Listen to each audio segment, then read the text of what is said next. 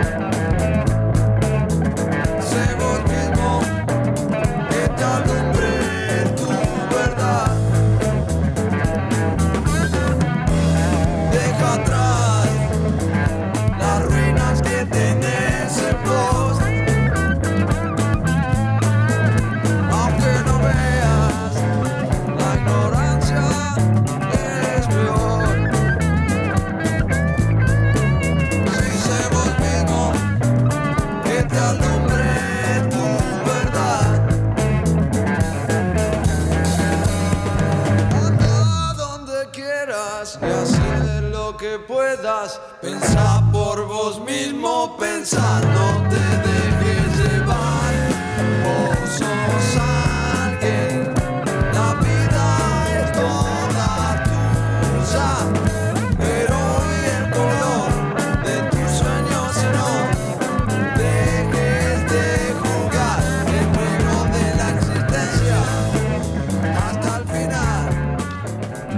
jugar el juego de la existencia hasta el final. ¿Qué me cuentan de esta música combinada con estas letras? Esta música de rock y blues estupendamente tocado y letras místicas. Bueno, esto fue la banda del paraíso, una banda muy olvidada y extraordinaria que grabó un solo disco en 1973 y además tenía em, varios músicos que em, venían de, bandas conocidas. Eh, estaba liderada por dos músicos eh, fantásticos de los cuales tuve y tengo el gusto de ser amigo. Eh, el guitarrista Daniel Mancini, que le decían el Manso, aunque ese ese nombre llegaría ese sobrenombre llegaría después porque era fue coautor junto a Piero del tema Manso y Tranquilo, pero eso ya vendría en la época de Prema, de Piero con Prema. En esta época venía en realidad de un grupo que se llamó Formación 2000, donde estaba Daniel Mancini y estaban también algunos de los integrantes del reloj antes del reloj. Y el otro eh, líder de la banda del Paraíso, era Rubén de León en canto, percusión y bueno, y la mayoría de los temas eran de Rubén de León y Daniel Mancini juntos o separados. Ahora, la banda se completaba con músicos este, también muy conocidos. Eh, estaba Raúl Fernández en la formación del disco, porque pasaron por varias formaciones, que tocaba guitarra, este, armónica y voz. Estaba Néstor Paul en bajo, que venía de la Cofradía de la Flor Solar, el bajista de la Cofradía, que después de la Banda del Paraíso se radicaría en Bucios, donde sigue hasta hoy. Y el batero era nada menos que el negro Black, Black Amaya, que ya había pasado por Papos Blues. Eh, además tocó como invitado en el disco y después se integró en forma permanente a la banda Ciro Fogliata en piano y teclados. En el disco además participaron eh, músicos que venían del jazz, Mariano Tito en órgano, Buddy McCluskey en piano y además está en un tema Claudio Gavis que toca el citar. Este, y un saxofonista que, bueno, que cuentan que encontraron por la calle y tenía un saxo y se lo llevaron al, al estudio a tocar. Eduardo Coan se llamaba, más Susana Silva, Meneca Jiquis, eh, Mónica Sokolowski, eh, chicas que andaban ahí en la movida del rock, que participaron en los coros. Eh, tenía una, una, una cosa como bastante ambiciosa porque era una banda de rock y blues que también desarrollaba temas psicodélicos y tenían como arreglos muy complejos de vientos y de coros también, muy, muy elaborados. Se encontraron en el RCA con tipos que eh, no sabían grabar esa música, entonces ellos siempre quedaron este, un poco mm, frustrados por el hecho de que no se escucha en la grabación, en realidad no se escucha todas las cosas que ellos realmente grabaron, pero dejaron testimonio con un con un disco extraordinario. quiero dedicarle esto a Daniel Mancini, que ya no está con nosotros, un guitarrista así brillante, de los mejores que conocí, con los cuales tuve el placer de compartir muchas zapadas y noches de música. Y a Rubén de León, eh, que venía del Instituto Ditela, había compuesto una ópera que venía del ámbito del teatro fundamentalmente, había compuesto una ópera que quedó inédita con la banda del Paraíso también empezaron a componer otra ópera de la cual acá en el disco eh, incluyeron un tema y ese fue otro, otro proyecto que, quedó inconcluso, pero Rubén de León sigue activo hasta hoy, es más, hace poco fui a ver una, una obra de teatro magnífica, escrita y dirigida por él, eh, así que para ellos, para los presentes y los ausentes. Vamos a escuchar a la banda del paraíso con rock de Matías.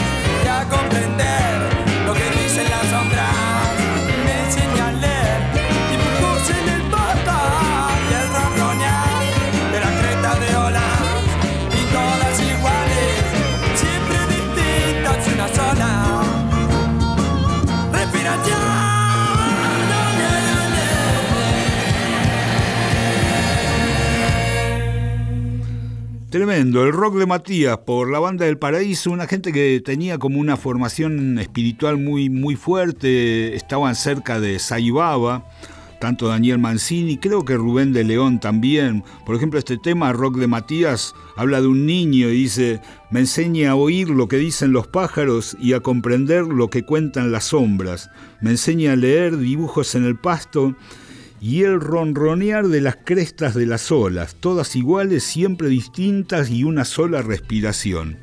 Un poema cósmico.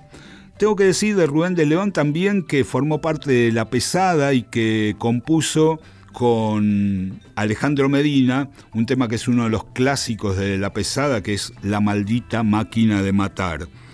Em, la parte más psicodélica de la banda del paraíso. Ahora la vamos a escuchar. Este, eh, Rubén de León cuenta que fue el primer tema que compuso y que como no sabía tocar eh, ningún instrumento, lo llevó durante meses en la cabeza, cantándolo para no olvidarlo, hasta que se encontró finalmente con Daniel Mancini que le puso como los acordes que iban. El tema es El tapiz mágico. Esto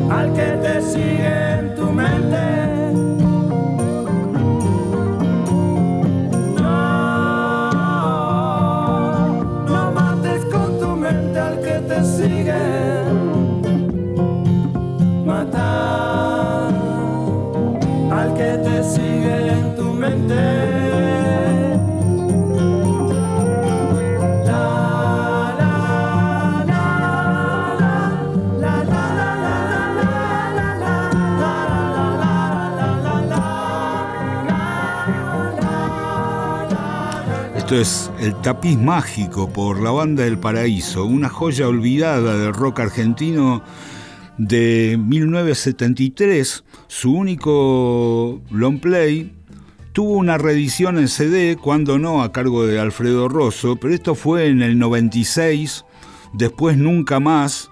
Y, bueno, por supuesto que ese CD se cotiza muchísimo y del, del álbum de vinilo nunca, ni que hablar, porque en, vinilo nunca fue reeditado.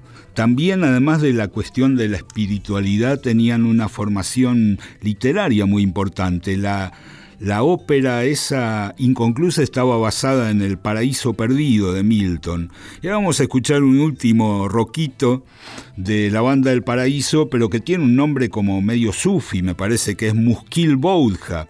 Y aquí en las notas donde de esta única reedición en CD eh, Rubén de León dice, Musquil Bouja es una historia sufi que trata de la recuperación de la memoria del que lo cuenta. En realidad es un cuento interminable donde se cuentan las penurias de un hombre que pierde la memoria.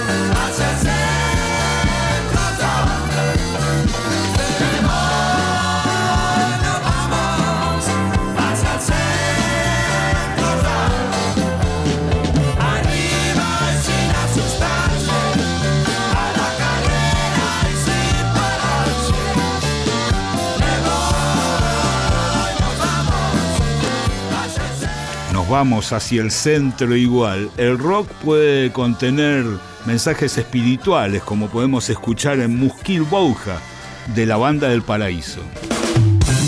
Estás escuchando Otra Historia, con Claudio Kleiman, Valeria Pertov y Víctor Tapia.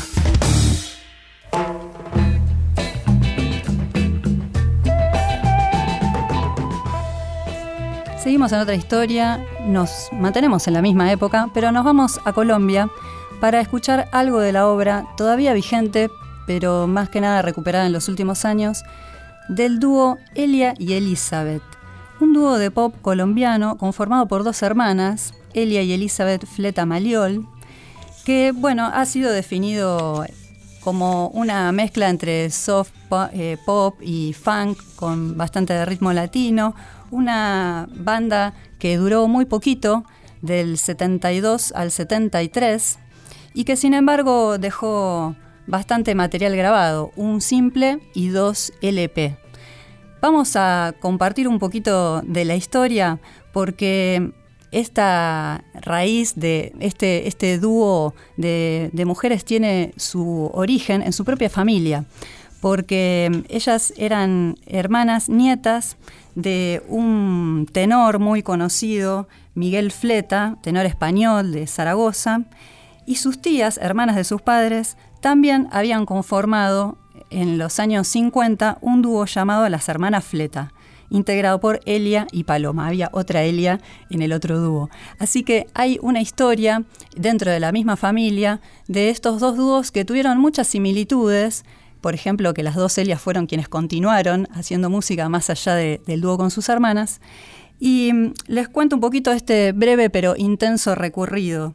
Ellas, bueno, habían nacido en Bogotá, pero pasaron su infancia en Barranquilla, después estuvieron, viajaban mucho, estuvieron en su adolescencia viviendo en Lima, pero en el 71 van a España y ahí participan en televisión de un homenaje que se hace justamente a su abuelo, a este tenor eh, español ahí cuando hacen este, mm, cuando participan de este homenaje, las escucha por televisión Juan Carlos Calderón, un pianista, compositor muy reconocido, que había eh, trabajado con sus tías.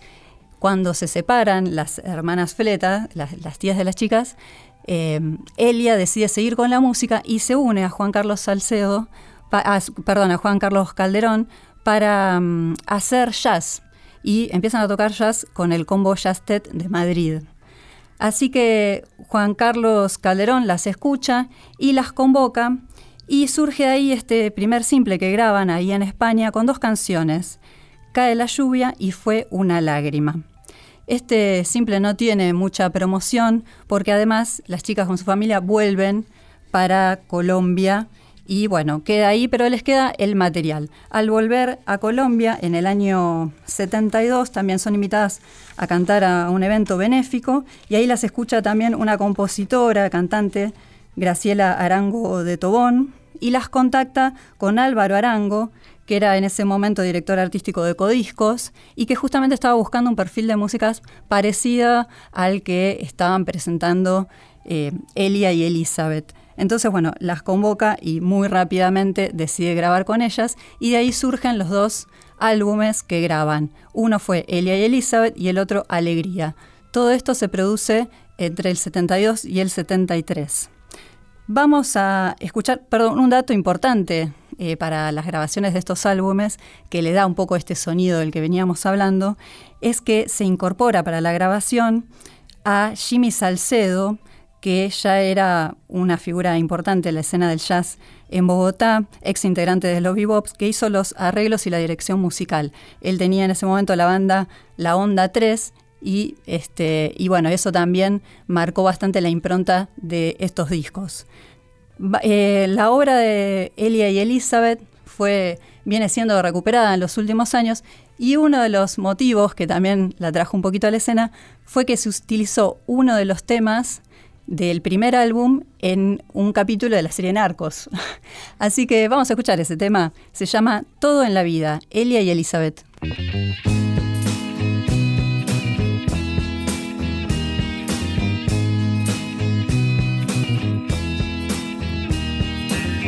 Las golondrinas buscando el sol se van y las campanas sus nidos guardarán vida a su tiempo llegará. Todo en la vida. Tierra mojada y flores sin color. Esta es la historia de un mundo sin amor. a su tiempo llegará. Todo en la vida. Anina nina na, anina nina na, anina nina na, nana nina na na, anina nina na, anina nina na, anina nina na, nana nina na na na.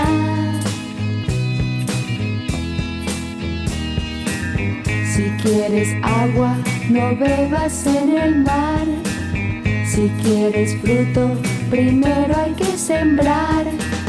Todo en la vida a su tiempo llegará.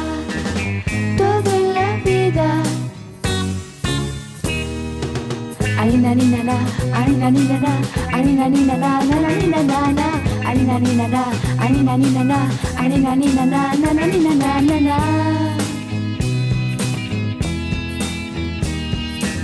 Si quieres agua, no bebas en el mar. Si quieres fruto, primero hay que sembrar. Todo en la vida a su tiempo llegará.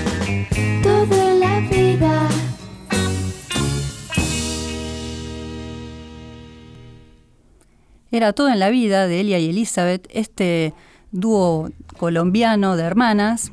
Y como les contaba, tuvieron una breve existencia como dúo del 72 al 73. Y mm, luego una de sus hermanas, Elia, que era la compositora de todas las canciones, decide retirarse del mercado musical y empieza a ser misionera, pero sigue componiendo desde ese lugar.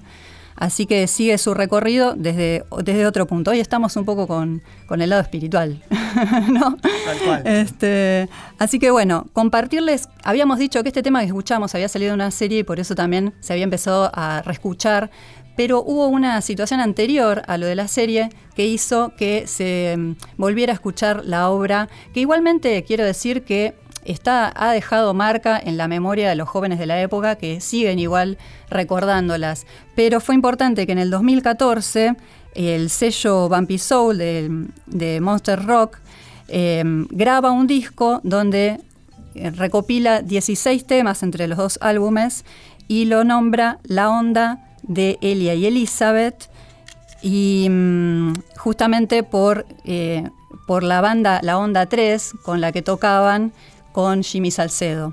Así que a partir de esta recuperación del sello empieza a, volver a circular su música y también artistas jóvenes de los últimos años empiezan a hacer otras, eh, otras reediciones. En el compilado también fue importante la presencia de Carlos Icaza, baterista mexicano, que en su momento denominó que las canciones eran como haikus pop. este, y, bueno, y que también este, influ- influyó para que el sello prestara atención en la obra de Elia y Elizabeth. Así que vamos a escuchar un tema más para cerrar y mm, homenajeando no solo a Elia Elizabeth, sino también a las hermanas Fleta, el antecedente que tuvimos que se cree, algunos dicen que fue el primer dúo de mujeres de España en principios de los 50, así que bien vale recordarlas porque fueron estrellas de la radio y bueno, y Elia después siguió eh, en el jazz y demás. Así que una gran familia de artistas. Vamos a escuchar ahora el tema que da nombre al segundo álbum, Alegría.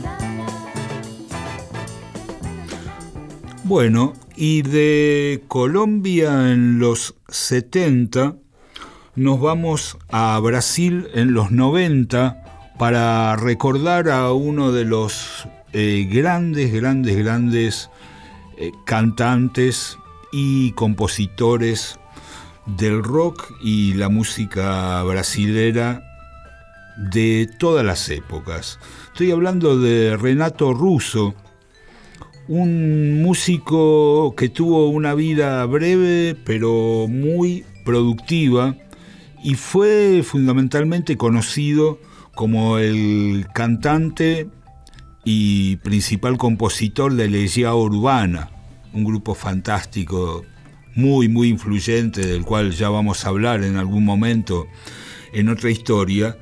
Y paralelamente tuvo una carrera como solista que dejó tres, tres discos en vida y una cantidad impresionante de lanzamientos póstumos.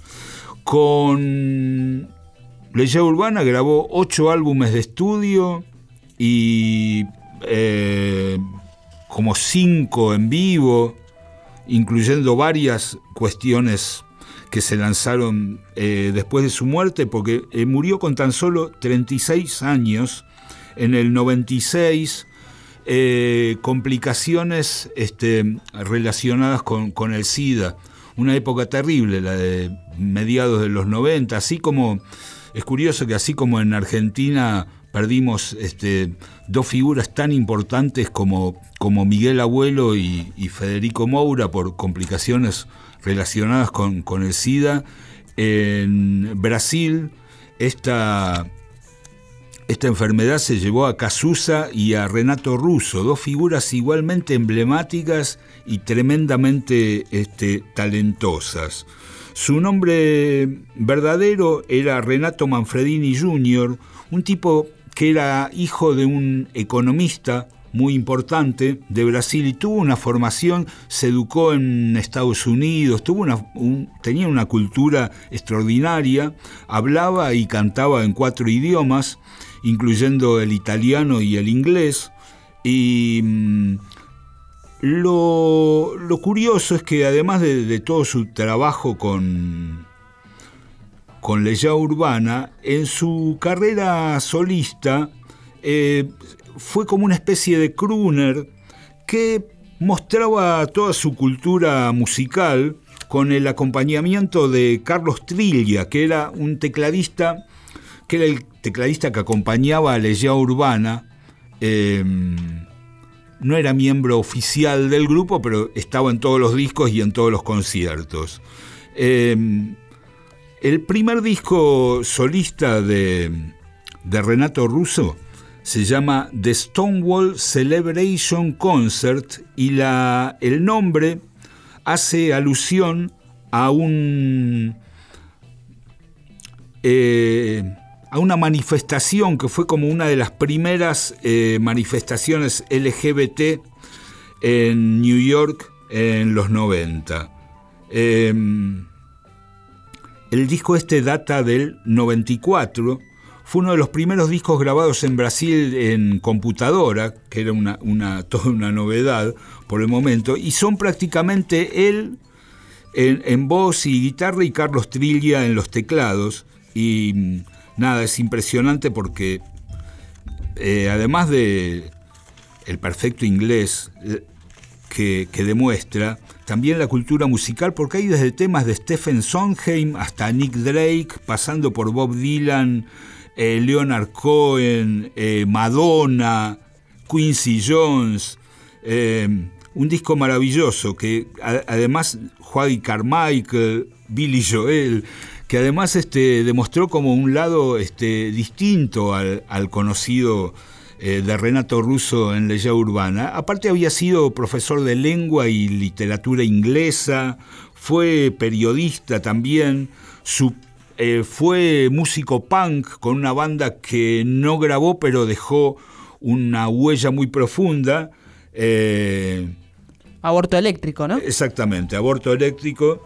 Este, que bueno, después se separó. Eh, Renato Russo siguió un breve tiempo con el nombre de El Trovador Solitario, eh, que se presentaba él solo con una guitarra de 12 cuerdas, y después ya viene eh, el periodo de Leya Urbana, que convivió con el periodo de estos dos discos solistas.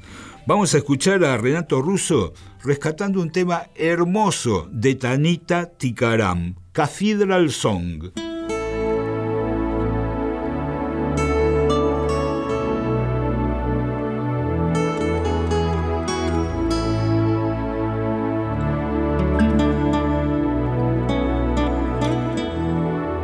I saw from the cathedral you watching me, and I saw from the cathedral should be. So take my lies and take my time. Cause all the others, they wanna take my life. And I watch with an intimation. It's the same for you. You hold your hand, and it's all fine placed down would you make me do? So take my life, take my time. Cause all the others, they wanna take my life. Serious for the winter time to wrench my soul Whole cotton, whole Yes, I know there must be. Yes, I know there must be a place to go. Yes, you saw me from the cathedral. Well, I'm an ancient heart. Yes, you saw me from the cathedral. And here we are just falling apart. You catch me. I am tired. I want all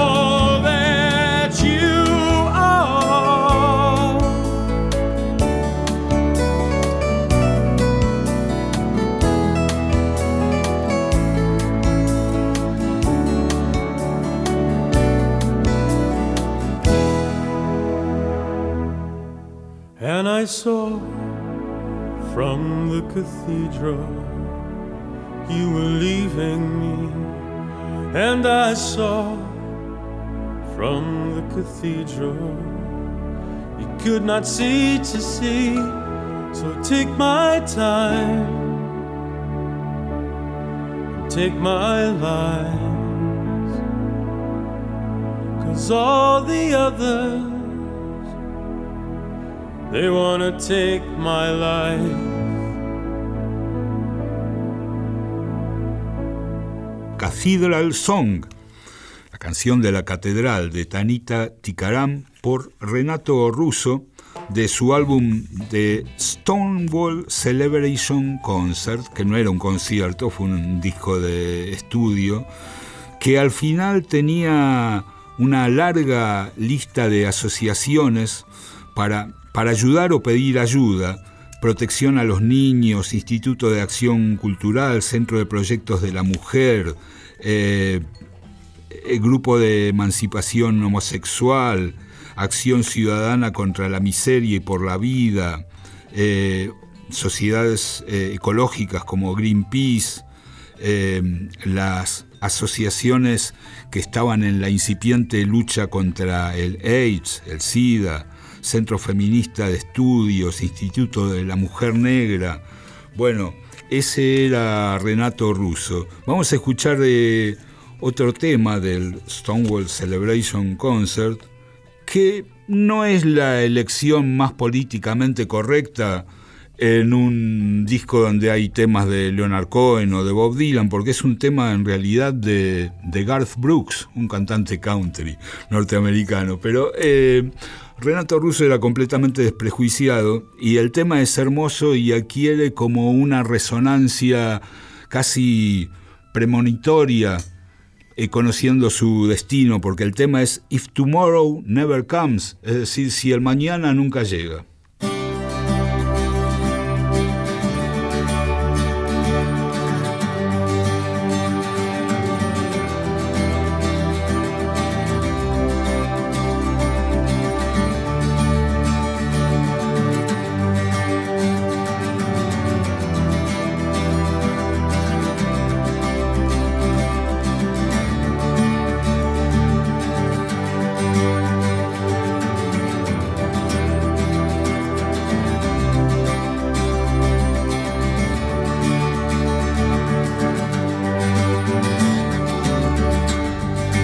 Sometimes late at night, I'll lie awake and watch him sleeping. He's lost a peaceful dream, so I turn out the lights and lay there in the dark. And the thought crosses my mind if I never wake in the morning. Would he ever doubt the way I feel about him in my heart? As if tomorrow will never comes, will he know how much I loved him? Did I try in every way to show him every day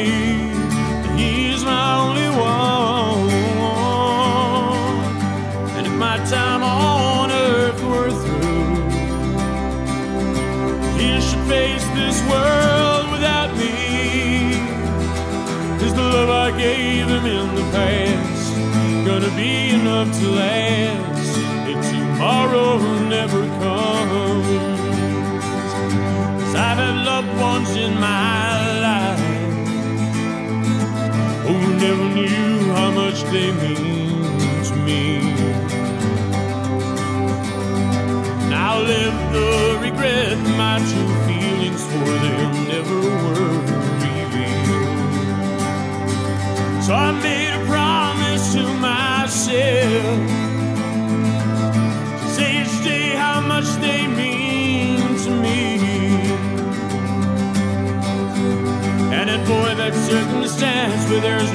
second chance. Tell them how I feel. As if tomorrow will never comes. Will you know how much I love him? Did I try in every way to show him every day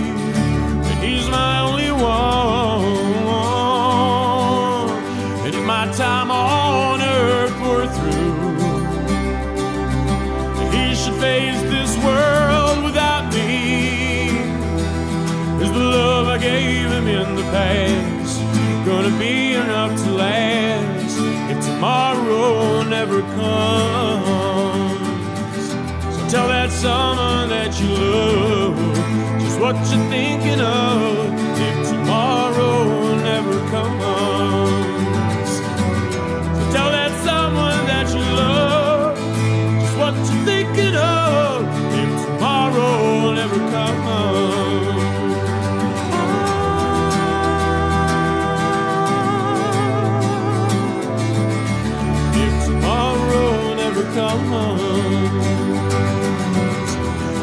tomorrow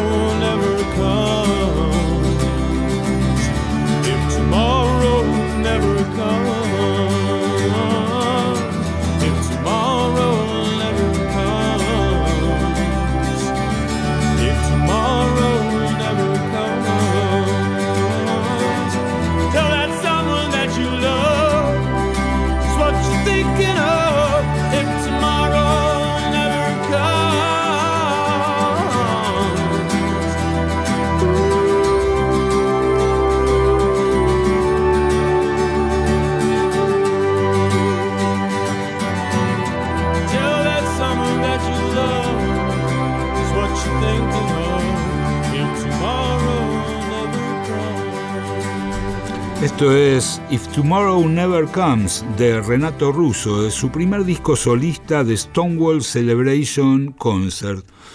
Vamos a hacer una segunda parte en otro programa con Renato Russo porque al año siguiente, en el 95, vendría Equilibrio Distante, un disco que hizo lo mismo que hizo en el anterior con la canción en lengua inglesa, pero en lengua italiana.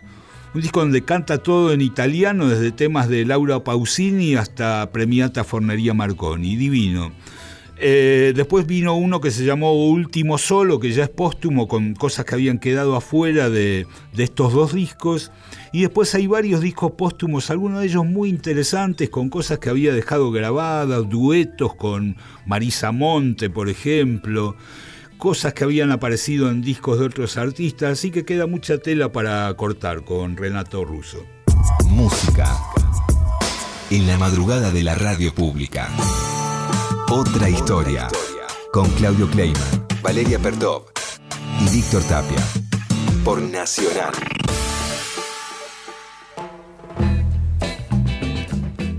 Nos vamos entonces desde Brasil para el norte de Sudamérica hacia Venezuela, un país al cual ya hemos visitado en otra historia, pero hasta el momento no nos habíamos dedicado a sus facetas relacionadas con el rock progresivo. En el día de hoy vamos a centrarnos en una figura importantísima del rock venezolano de los años 70, me refiero a Vitas Brenner, quien había nacido en Alemania pero se radicó en Caracas cuando tenía solo 3 años de edad. Su madre era cantante de ópera y él estudió música desde muy niño en el colegio Emil Friedman de Caracas. Luego en su adolescencia y pubertad va a emigrar temporalmente hacia Europa, Italia, España y desarrolla diversas experiencias, incluso discográficas con agrupaciones como Brenner Folk, en la cual pasó una artista quien luego sería muy conocida, me refiero a Janet, pero cuando era muy joven. El periplo de Vita sigue en Estados Unidos, donde estudió música electrónica en la Universidad de Tennessee y se licenció con honores, por lo cual la vuelta que realiza a Venezuela en el año 72 viene cargada ya de un bagaje no solo relacionado con experiencias en el mercado musical, sino también con las innovaciones en teclados y sintetizadores. Primero formó un dúo, Vita Simafe, junto a María Fernanda Márquez. Esta agrupación grabó algunos eh, discos sencillos de 45 revoluciones por minuto, pero luego va a formar la banda La Ofrenda, donde realiza una de las páginas más creativas y ricas del rock venezolano. El primer disco de La Ofrenda de Vitas se graba en otoño del año 72, pero se lanza en 1973. Lo más interesante de este disco, que además de la batería de teclados, sintetizadores, piano, interpretados por Vitas, quien además por supuesto realizó la composición de los temas, los arreglos y su dirección, es la inclusión de elementos de las músicas folclóricas venezolanas y de instrumentos como el arpa o el cuatro venezolano y de las percusiones también relacionadas con las músicas de dicho país hermano. Con lo cual se logró un sonido único, una fusión muy interesante, un disco que la verdad no es tan extenso, apenas supera la media hora. Vamos a escuchar este tema que se denomina Tormenta de Barlovento.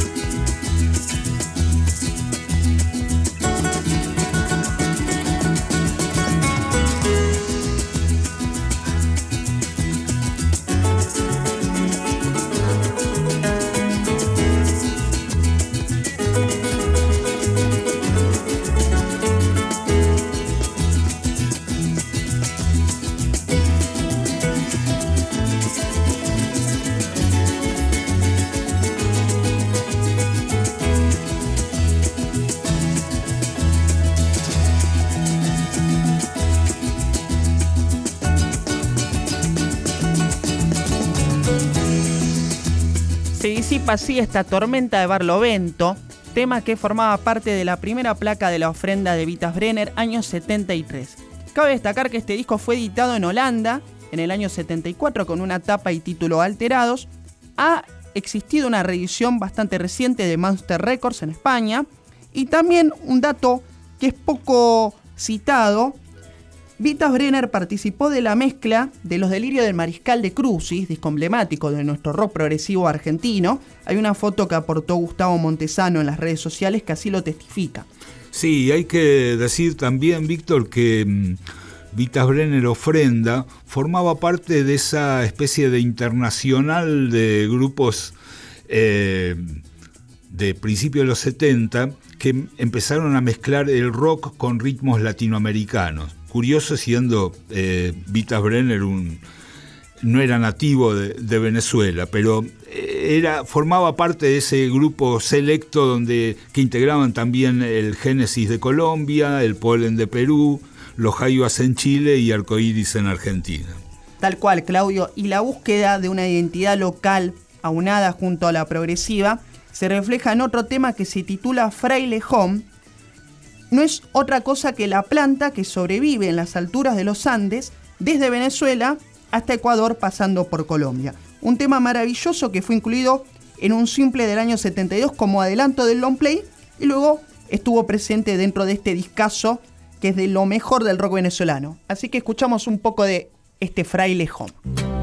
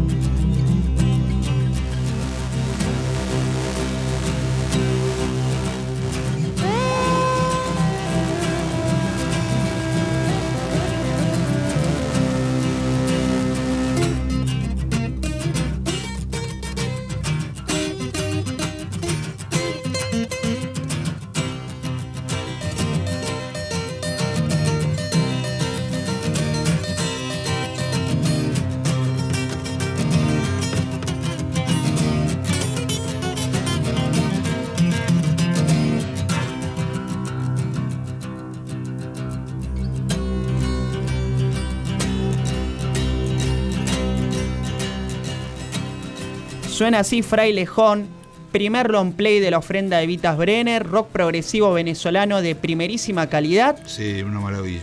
Vitas nos abandonó físicamente en el año 2004, ha tenido varios homenajes en su Venezuela, pero todavía es una figura de culto que quizás merece una reconsideración y un recorrido amplio de su obra porque grabó muchísimo. Incluso hay un disco doble en vivo eh, allá en los años 70 que merece su rescate. Así que Sí. el homenaje de otra historia a Vitas. Y uno de los discos de ofrenda se editó en vinilo en su momento en Argentina también. Tal cual. Y así terminamos el capítulo 30 de Otra Historia con Claudio Kleiman, Víctor Tapia, yo soy Vale Pertop, Mauro Feola en la producción y comunicación y Javier Chiavone en la operación técnica. Nos buscan hasta la semana que viene en las redes arroba Otra Historia OK. Hasta la semana que viene. Chao.